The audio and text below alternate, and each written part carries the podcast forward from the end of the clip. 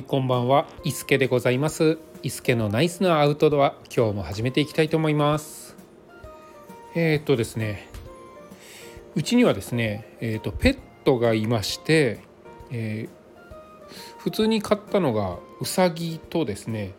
あとハリネズミですね。あとはえー、っともらい物の赤原イモリとえー、っとヤゴとえー、オタマジャクシから育てたカエルですね。その辺はあの妻の友人からもらってきたみたいなんですけれどもあとカメがいます。このカメはですねえっ、と2年ぐらい前ですかね。子供と川で河原でですね遊んでる時にこうプカプカ流れてきた子ガメがいてですねそれがもう6センチぐらいの子ガメだったんですけれどもこれをあの持って帰りたいっていうものなのでえー、と拾ってですね持って帰ってそれで育てているんですけれども今ではかなり大きくなったんですけれども、まあ、あの当時、えー何歳だ、えー34歳の子供の言うことなので今はもう全く興味がなくなってしまって、えー、とただただ私が水を変えて餌をあげて世話をしているというような形なんですけれども、えー、と特にですねあの本当にえー、と劣悪な環境でいるっていうのがかわいそうなので、えーペットとして可愛がるっていうよりは本当にあの死なないように世話をしてあげているぐらいな感じであのまあそんな感じなんです。で、えー、と今日もですね、えー、亀のですね水がかなりこう緑っぽくなってきてしまったので、えー水替えをして亀の甲羅をですねちょっと洗ってあげて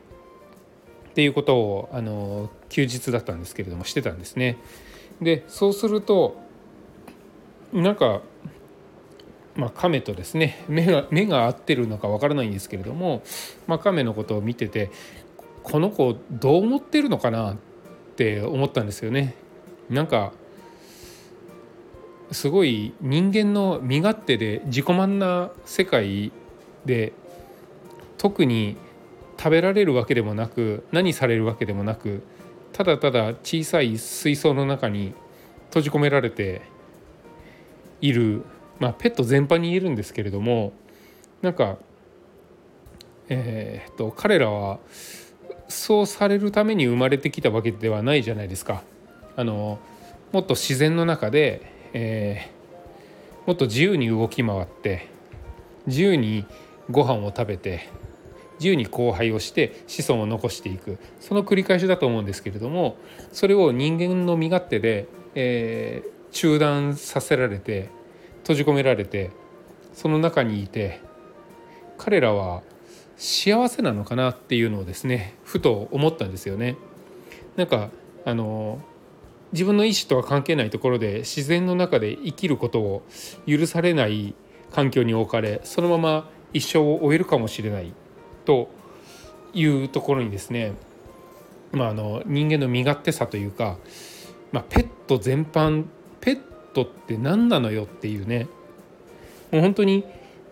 あのペットとして飼われてる側の人たちは人じゃないなあの生き物たちは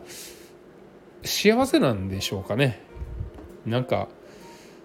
まあかわいそうだなっていうふうにも思うんですけれども、えー、とまた、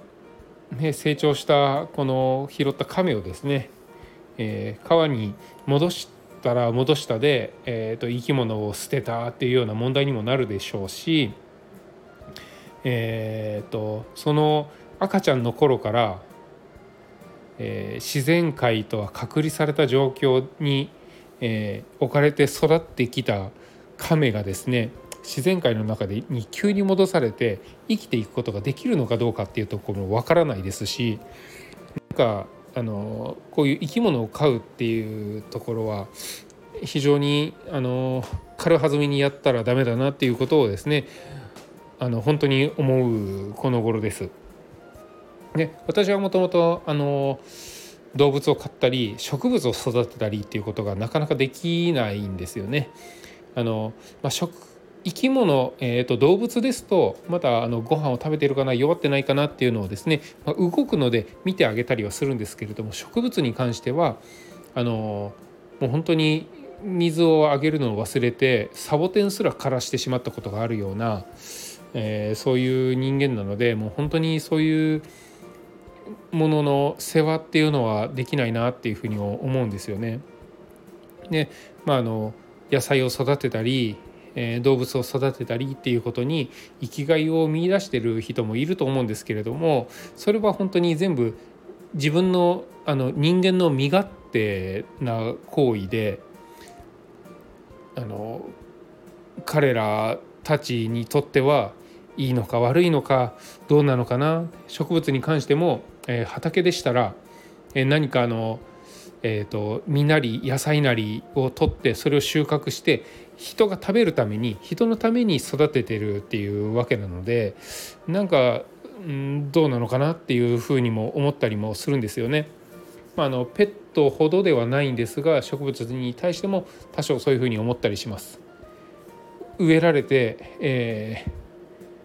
ー、環境の良くないかもしれないところに植えられてで水もあげられもらえずにそのまま枯れてしまったりする植物もあったりするので、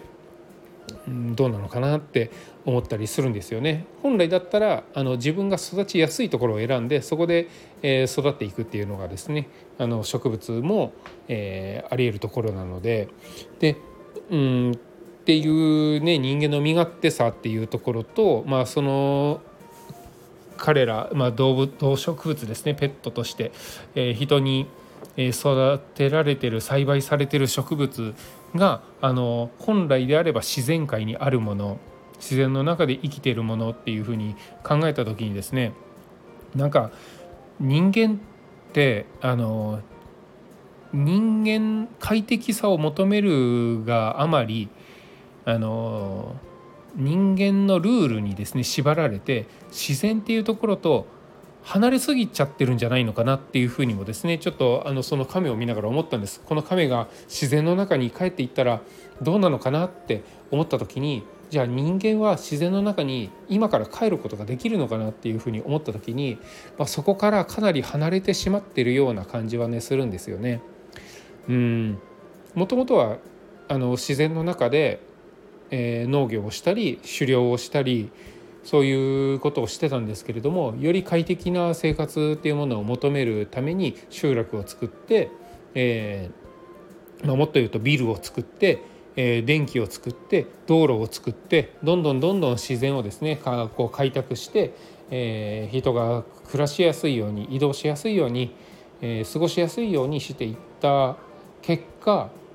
自然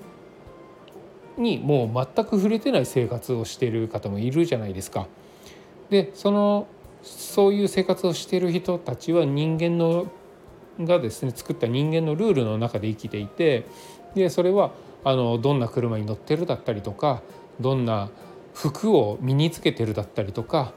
どんな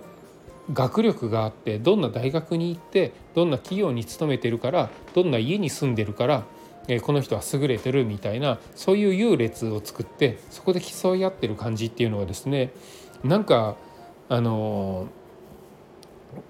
そう自然の中で生きていたっていうところからすると非常にこう違和感があるなっていうふうに思ったんですね。この今の現代の人間ですね。うん、うんと。でまああのそんなこと言いながらこのアウトドアな人たちですね自然と共に生きていたり自然の中で過ごすっていうことを趣味にしていたりそういうものに楽しみを見いだしている人たちっていうのは、えーと、自然のそういう摂理であったり、えー、自然の脅威であったりそういったものをあの自然とねあの自然とっていうかあのキャッチしていると思うんですよ。でえーと、私も職業柄ですね。あの、まあ、そういう自然とはですね全く関わってきてない人たちと関わることが多いのでなんかそこで思うのがですねもう本当に土を触れないとか虫が嫌だとか、えーと、今日は雨だ嫌だとかあのそういう人間のですねあの現代にこの現代に生きるえーと、人間の価値観で物事を言ってるっていうところにですね非常にこうちょっと違和感があったりするんですよね。うんあのサステナビリティサステナブルっていう、えー、言葉があると思うんですけれどもこれですねあのちょっと前に誰かが言ってたんですけれども何にとってサステナブルかっていうところでもあの全然そのサステナビリティっていうものを、え、構築する意図が変わるっていうふうに言っていた人がいたんですけれどもそれは人間にとってサステナビリティ人間が種を残すことを、え、サステナビリティっていうのであれば、えーとまあ、自然と共にどう生きるかみたいなところがあるんです。を考えていく必要があるんですけれども地球にとってサステナビリティっていうところを考えるのであれば人間はいない方がいいって言ってた人がいたんですよね。まあ、それ本当にその通りだなと思っていて自然破壊とか環境破壊、えまたですね、えー、何のためなのかあの自分が可愛がるためにペットを飼って自然界でですね、えー、生きるものをですねあの狭いところに閉じ込めて、えー、可愛がるために閉じ込めてるっていうことも、えー、非常にこう地球全体とか本来動物の生き方から考えたら非常にこう違和感のあることになっていて、まあ、あの人間ってそう考えるとすごい不自然なもので人間のえーと、作ったルールの中で、えー、過ごしてその中で優劣が生まれるその中で憎しみが生まれて、えー、何なら殺してしまったりとかですね、えー、することもありますし愛情表現の一つとして、えー、キスをするっていうことも人間特有のものですしなんかあの他の動物の世界では全く考えられないようなことがあの人間だけにあのありえてるっていうこともあるんですよね。で、えーとまあ、ちょっと前に流行ったですねえー、変な生き物とかいう本もあったりするんですけれども私からしたらあの地球上で一番変な生き物って人間だと思うんですよね。人間ほどあの他の動物と乖離した、えー、生き方をして乖離した、えー、価値観で、えー、生きているっていうのはですねなかなかないんですよね。うん、もう結婚できるのにしない子孫を残せるのに残さない。で、えー、それに伴って、えー、人間の数が減ってきて、えー、まあ、日本に限って言えばもう、えーと、どんどんどんどんその日本人っていうものの力が弱くなってるっていうのを日本人がおのずとしているっていうところもあの自然界からすると意味がわからないなっていうところで、まあ、あのちょっといつも以上に考えがまとまらないような話ではあるんですけれども、えー、自然界で考えた人間って変な生き物だなっていうのを、えー、ペットとして飼ってる亀を見ながら思った一日でございました。はいそれでは今日は以上でございます。それでは失礼いたします。